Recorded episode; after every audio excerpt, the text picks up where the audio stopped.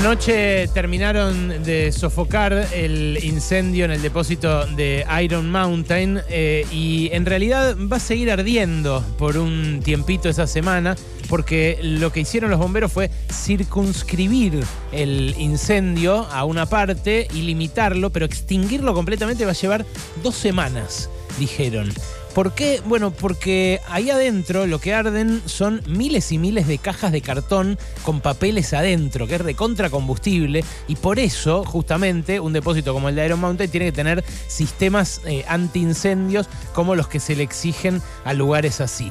Pero el incendio que ayer se desató en Barracas es un incendio eh, que tiene recontra sospechas de haber sido intencional de vuelta, como la querella de los familiares de los bomberos y rescatistas muertos en 2014 sostienen eh, y probaron en primera instancia que pasó en aquel incendio original, en aquel incendio que eh, costó aquellas 10 vidas, más las dos de quienes se suicidaron después eh, por el trauma que les causó haber intentado eh, sofocar aquel incendio y haber visto cómo las paredes se desplomaban encima de sus compañeros.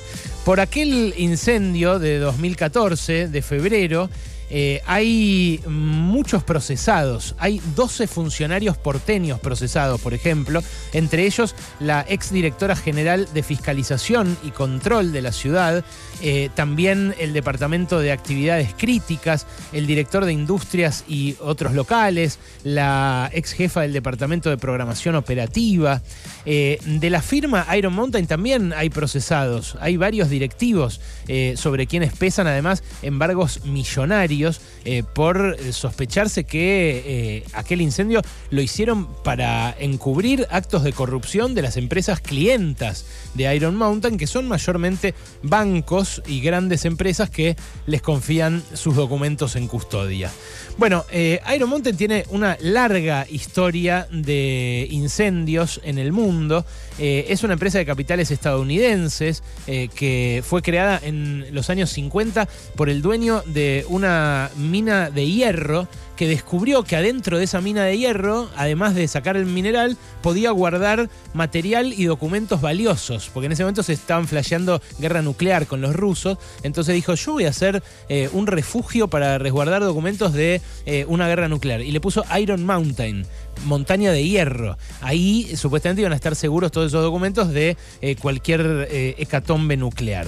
Bueno, resulta que ahora esa empresa ya resguarda información de más de 150.000 compañías en el mundo, está presente en los cinco continentes y hace más o menos un cuarto de siglo se empezó a incendiar recurrentemente en distintos lugares. Parece que hubiera cambiado de negocio, de custodiar documentos a encubrir su destrucción. Claro, esto es algo que hay que probar en cada caso, eh, pero eh, hay incendios registrados eh, tres veces seguidas en el 97 en New Jersey, otro en Ottawa, otro en las afueras de esa misma capital de Canadá. En Gran Bretaña pasó algo parecido a principios de los 2000. después en Italia se incendió otro depósito de Iron Mountain. Todo muy cerquita de aquel incendio de 2014 y de este que se produce nueve años después. Eh, hay familiares en el medio, gente que murió de manera absurda intentando apagar una fogata de papeles de bancos eh, y, que volvió a su casa en un cajón. Escuchá cómo lo cuentan en el documental En cumplimiento del deber eh, varios de los familiares y uno de los abogados de esta gente que falleció hace nueve años. Mi hijo tenía tres meses, cuatro de muerto, y yo pensé que mi hijo era una persona que por su vocación, su pasión a los bomberos, había perdido la vida. Yo empiezo a darme cuenta cuando ellos empiezan a hablar de plata, plata y plata y plata. Iron Mountain. Ellos tenían abogados que eran el mismo que les aconseja suscribir un acuerdo con abogados de la firma Siniestrada y su compañía aseguradora, porque justamente nunca iban a poder probar esto de que era intencional y lograr que la justicia penal establezca que había sido un homicidio. y además este, que se le ha pagado de, o se le habría pagado tan, tan poco dinero en función de esa muerte absurda y realmente me da mucha impotencia cómo este, se nota que gente de a pie, sin mala intención, sin mala fe, firmó un documento el cual, de, de haber sabido que esto podría haber sido intencional, de ninguna manera lo habrían firmado. Como que nos agarraron y no nos dieron a tiempo a pensar, firmamos.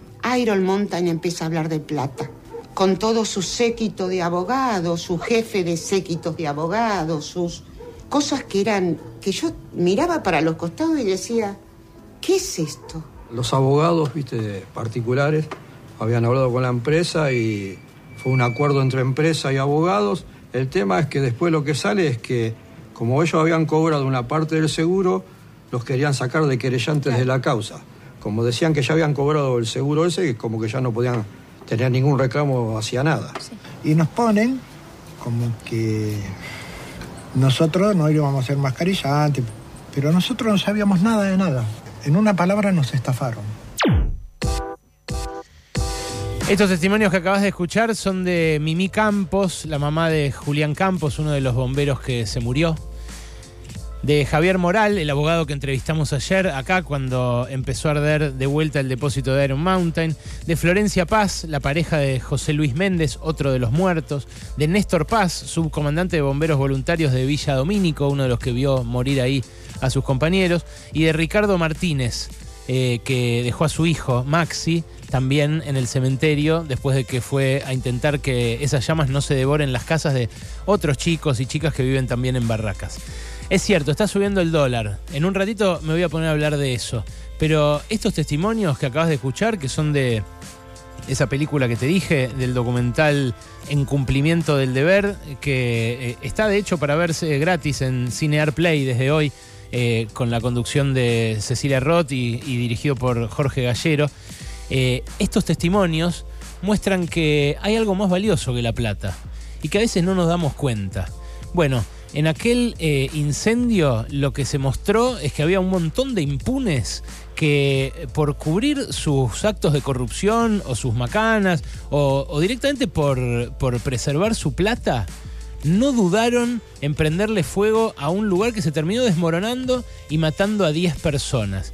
Imagínate la impunidad, como me decía ayer Gaby, la impunidad que deben sentir los dueños de todo esto como para nueve años después hacerlo de vuelta. Pasaron cosas. Cosas.